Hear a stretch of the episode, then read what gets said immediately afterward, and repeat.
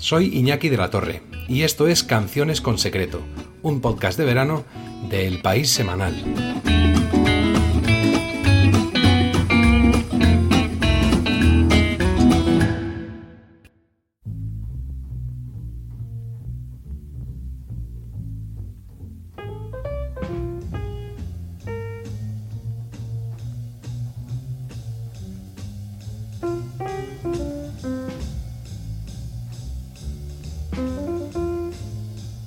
Del mismo modo que en la música ya no hay repertorios, sino que los artistas tocan una setlist, hubo un tiempo en el que el crowdfunding se llamaba recaudar dinero para una buena causa.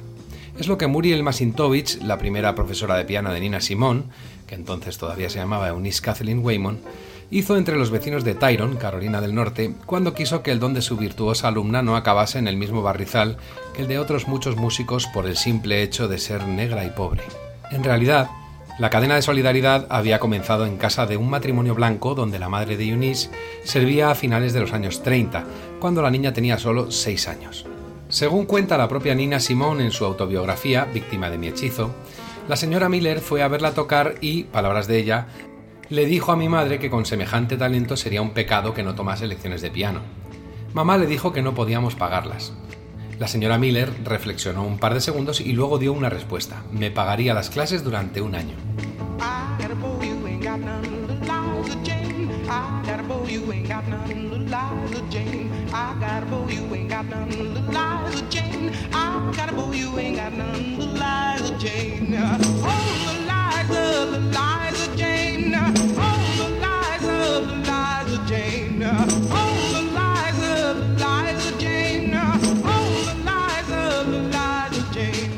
Después de ese primer año, la señorita Matsi, como su alumna la llamaba, creó el fondo Eunice Waymon para recaudar el dinero necesario para los estudios secundarios y de música de la futura estrella.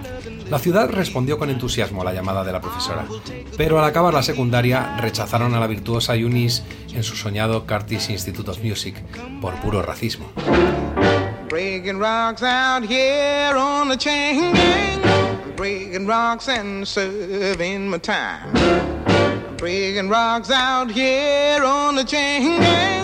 Cause I've been convicted of crime. I hold it steady right there while I hit it. Well, I reckon that ought to get it working. Uh-huh, working. To go. Después de una temporada de desaliento en 1950, la adolescente se rehizo y comenzó a buscar trabajos alimenticios que le permitieran seguir recibiendo clases particulares. El primero de ellos la puso en el camino de la música de actualidad, porque ella seguía en su senda sinfónica. Acompañaba al piano a los alumnos de una profesora de canto que los instruía a base de estándares de jazz y éxitos melódicos del momento. Allí fue donde probablemente Simone se echó por primera vez a los ojos la partitura de My Baby Just Cares for Me, una complaciente canción incluida en el musical Whoopi. My baby don't care for shows. My baby don't care for clothes. My baby just cares for me. My baby don't care for furs and laces. My baby don't care for high tone places. La intérprete iba guardando en su cerebro aquellas armonías que, por otro lado, despreciaba por su sencillez en comparación con las arquitectónicas sonatas de Bach a las que había dedicado dos tercios de su corta vida. Tenía la memoria y el aguante físico muy desarrollados desde la larga época en que su madre, pastora metodista además de empleada de hogar, la llevaba a tocar gospel durante las tres o cuatro horas que duraban las ceremonias de avivamiento de la fe que celebraba por iglesias de todo el condado.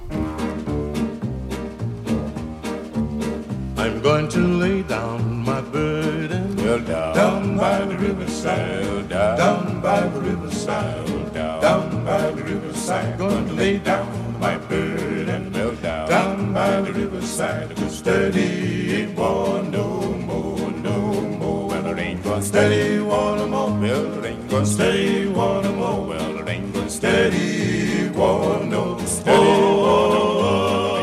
También en aquellos primeros años 50, una timorata Eunice comenzó a tocar en locales de turistas de Atlantic City todo ese repertorio reconocible que había aprendido.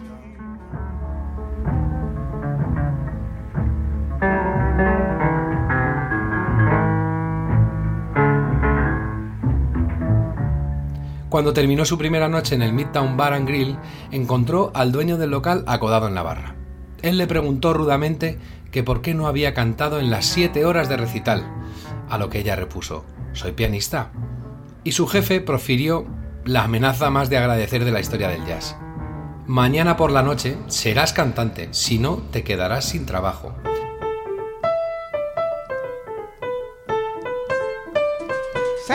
Me, leave me, let me be lonely. You won't believe me, but I love you only.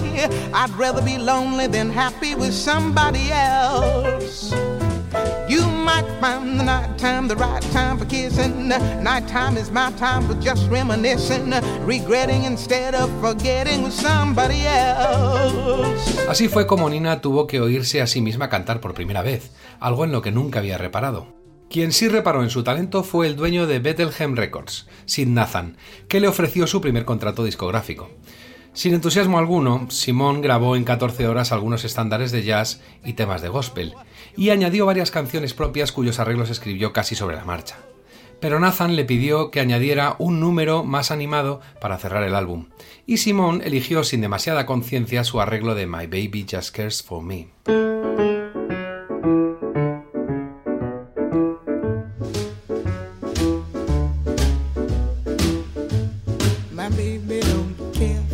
Shows. My baby don't care for clothes. My baby just cares for me. My baby don't care for cars and races. My baby don't care for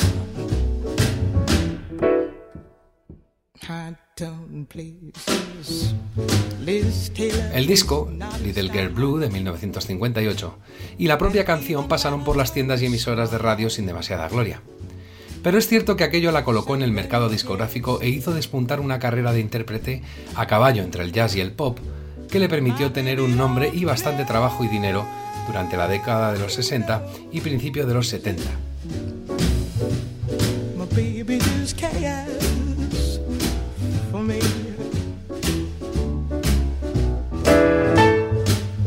Así, cuando llegaron los años 80, Nina Simone no era más que una vieja gloria agradable de encontrar en los carteles de los festivales de jazz.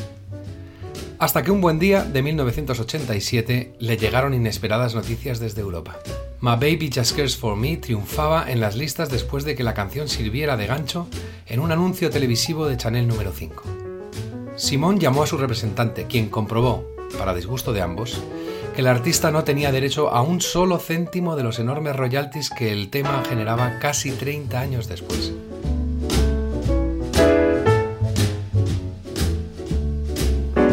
Entonces Nina Simone recordó cómo acabaron las 14 horas de grabación de aquel día de 1958. Contaba en sus memorias. Nathan, el dueño de la discográfica, me dio un papel para que lo firmara, cosa que hice sin leerlo. Había renunciado a prácticamente todo lo que habían generado mis grabaciones allí, y eso me había costado a la larga más dinero del que podía contar. Baby, my baby don't care for shows, and he don't even care for clothes.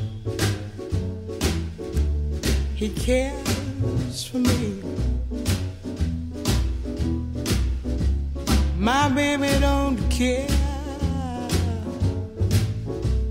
Cars and races.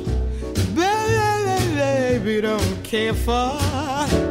He don't care for high tone places. Liz Taylor is not his style, and even Liberace smile. Something he can't see is something he can't see. I wonder what's wrong